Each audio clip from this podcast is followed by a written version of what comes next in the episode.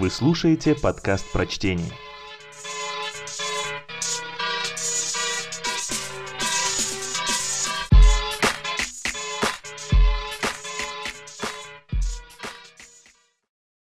Луис Сипульведа. Автоответчик.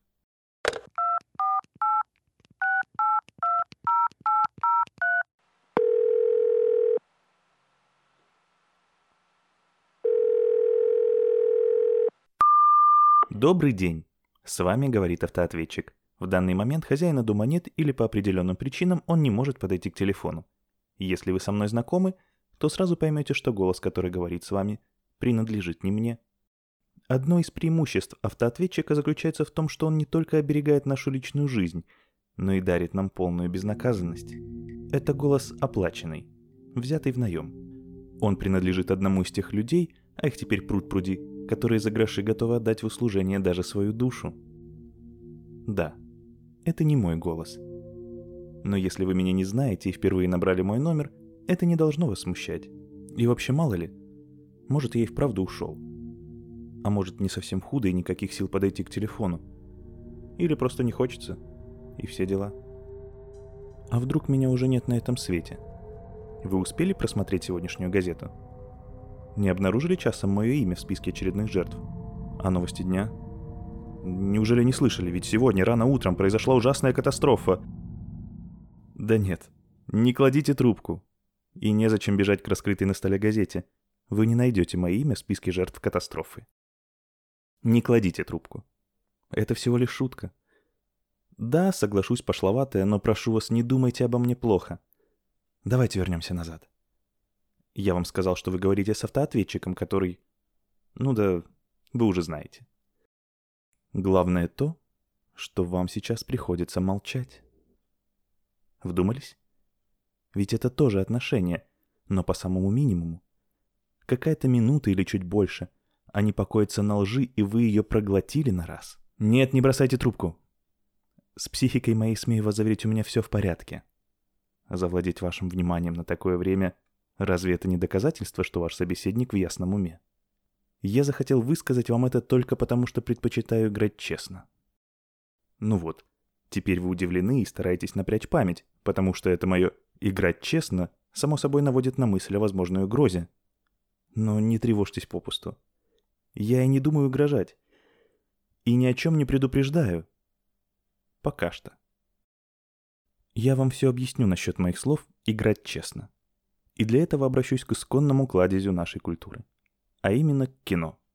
Случалось ли вам видеть, что делают полицейские, чтобы определить, откуда идут звонки преступников? Они советуют предполагаемой жертве втянуть преступника в разговоры, продержаться хотя бы минуты две. А за это короткое время центральный компьютер в полицейском управлении будет с ошеломляющей быстротой перебирать все предполагаемые адреса и сумеет определить точное место, откуда звонит преступник. За какие-то две минуты. Время оно ведь золото. Почему я все это вам говорю? Повторяю, мне нравится играть честно. У меня к автоответчику присоединен компьютер, куда более надежный, чем у полицейских. И я знаю, откуда вы звоните. Удивлены? Да бросьте, теперь новейшая техника доступна любому. Полагаю, вы улыбнулись. Это прекрасно. Однако ж, думаю, нервы у вас на взводе и вы чувствуете, что вся эта бредятина сильно затянулась. Что правда, то правда, но вот теперь я вас предупреждаю.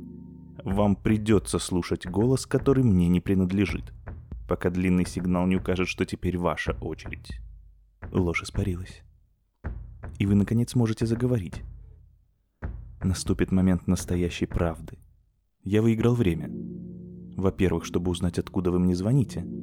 И во-вторых, чтобы определить, что вы собой представляете. Нет, сейчас я вижу. Вы оторопели. Но, уверяю вас, зря и преждевременно. Вот это «а если мы знакомы» ничего не определяет. Вам хорошо бы уяснить себе, что только дистанция открывает путь к подлинному знанию. А что касается моего вежливого обращения на «вы», так этого требует этикет. Нет, не кладите трубку. Не будьте банальным. А ваша фраза «эти шуточки зашли слишком далеко», которую вы готовы выпалить, умаляет ваш талант. Да-да, потому что умение слушать стало настоящим талантом. И тех, кто им обладает, можно пересчитать по пальцам. В последний раз я повторяю.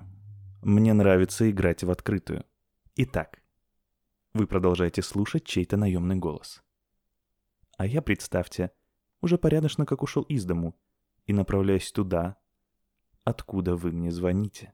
По дороге я, может, и остановлюсь на минутку, чтобы купить цветы или бутылку шампанского, или шелковый галстук, или сережки в виде королевских павлинов. Это все мелочи, которых требует этикет. Но вполне возможно, что я все-таки успел зайти в оружейный магазин. И теперь поднимаюсь по ступенькам, которые ведут к вашей квартире. И у меня спрятан страшный обоюдоострый нож зубцами. Ну, из тех самых, и тут снова ссылка на современные достижения киноискусства, что мы видели в руках Рэмбо, или как его там зовут, этого смешного мясника из Америки. Нет, не кладите трубку. Теперь ваш черед. Наконец-то.